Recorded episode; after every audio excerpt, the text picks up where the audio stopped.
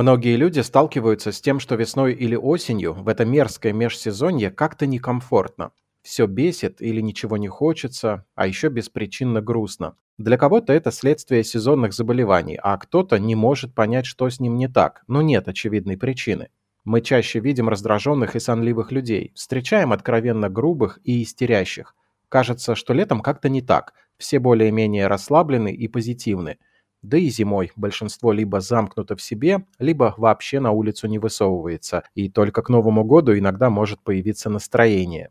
И мы так уже к этому привыкли, что и объяснений не ищем, а они все же есть и очень интересные. Общее психическое состояние и его зависимость от погоды – давний повод для жарких и бесконечных дискуссий. Однако у ученых уже достаточно данных, чтобы сделать однозначный вывод.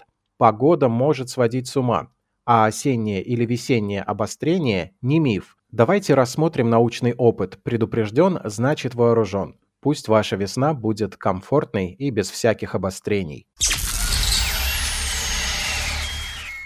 Бриф Спешл. Недавно исследователи-психиатры выяснили, насколько количество суицидов связано с фазами Луны. Были изучены данные за 4 года в прошлом десятилетии.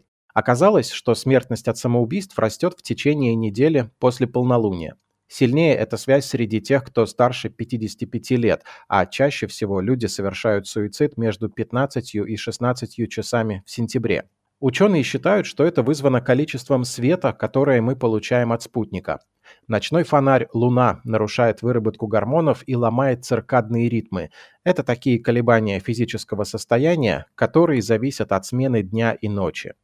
В общем и целом, лунный свет действительно может повлиять на определенные группы людей достаточно сильно. Например, организм ожидает, что будет темнее и более того нуждается в этом для выработки мелатонина, но в окна бьет луны неверный свет. Мелатонина меньше, спать сложно. На уровне бытовой психологии это как-то уже давно известно. Что и говорить, если депрессивность Петербурга никем не ставится под сомнение, хотя напрямую белые ночи никто и не обвинял. Да и у местных к ним давно иммунитет. Многим даже blackout-шторы не требуются.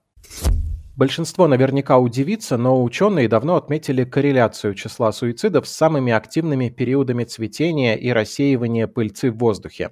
Да, в те же дни, когда кого-то мучают аллергические насморк и слезливость, кому-то плохо ментально, а вот температура воздуха и другие метеоусловия на количество самоубийств не влияют. Вывод ученых прост. Аллергены истощают иммунную систему. Тогда перенапрягается нервная, и у ослабленных людей это вызывает депрессию. Ну а кто не ослаблен после нескольких месяцев зимы, без солнца, витаминов и достаточного количества прогулок на свежем воздухе? С началом весны или осени даже растет число нерасторопных водителей на дорогах. Им бы за рулем уследить, а тут еще знаки какие-то. На отслеживании связи с цветением исследователи не остановились. Они создали систему, которая делала глубокий анализ крови в разные дни месяца. Оказалось, что в полнолуние в организме заметно выше количество биомаркеров суицида. Как правило, это те показатели, которые отвечают за регулирование наших биологических часов. Чаще всего эта сложная система сбоила у тех, кто увлекался алкоголем или у кого уже была диагностирована депрессия.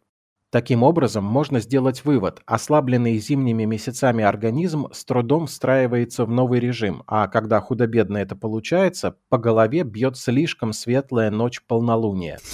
Свет – это один из самых мощных стимуляторов наших внутренних процессов. Тысячи лет эволюции устроили все так, что с первыми лучами плавно встающего солнца человек просыпается, затем становится более активным, а на закате чувствует усталость и сонливость. В современном мире мы окружены искусственными источниками света, которые словно дергают наш организм из одного состояния в другое. Мы давно сломали свои циркадные ритмы. Вы наверняка замечали, как неприятен резко включенный свет после полной темноты и как это мешает сообразить, куда бежать. Это моментальный стресс для организма, потому что это неестественно.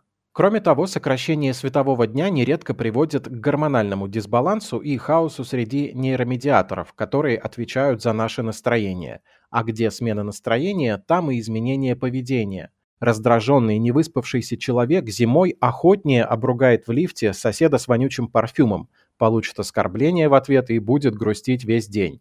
Не депрессия, но приятного мало, и эмоциональный фон портит. Темнота зимних месяцев приводит к сезонному аффективному расстройству, которое проходит в первые месяцы весны. Но это у относительно здоровых людей. Те же, кто страдает от тревожного расстройства, весной наоборот мучаются больше. Наши глаза реагируют на свет, весной его становится больше.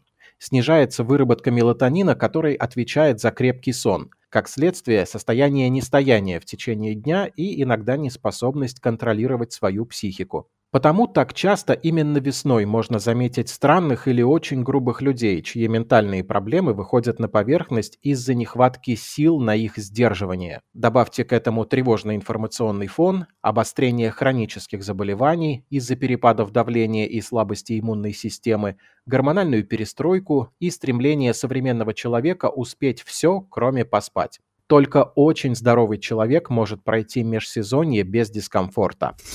Даже если у вас нет никаких поводов переживать за свое психическое здоровье, стоит позаботиться о том, чтобы пройти этот период с комфортом и без осложнений. Врачи советуют чаще бывать на свежем воздухе, умеренно заниматься спортом, включить в рацион источники витаминов и постараться исключить стрессы и перегрузки.